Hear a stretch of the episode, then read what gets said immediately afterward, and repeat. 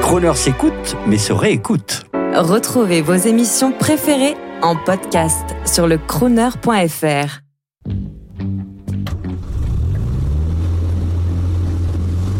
Prestige, automobile et collection.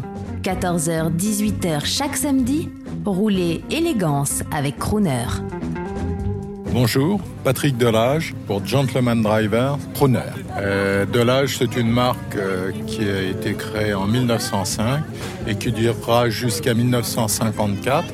En 50 années seront produites environ 50 000 voitures dont euh, particularité, j'irai des voitures de série qui sont milieu haut de gamme et des véhicules de compétition qui là sont très très sophistiqués, qui ont eu des résultats merveilleux. De là, je fus champion du monde en 1927, déteint le record du monde de vitesse et gagné Indianapolis en 1914.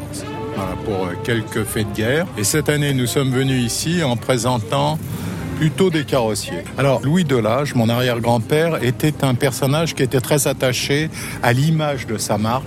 Et effectivement, à l'époque, il était obligé de les présenter, obligé non, mais il les présentait en concours d'élégance avec beaucoup de, euh, je dirais, beaucoup de résultats. Euh, et ceci, alors, on dit une Delage, elle est belle, mais il, faut dire, il faudrait dire que ce sont les carrossiers, donc euh, je dirais ces grands couturiers qui ont habillé ces magnifiques châssis de manière extraordinaire. Delage a voulu, comment dire, son maître c'était Hispano. Très clairement, l'usine se trouvait derrière. Il voulait faire mieux qu'Hispano. Et dans les années 30, il fera mieux qu'Hispano en construisant des 8 cylindres, des châssis 8 cylindres.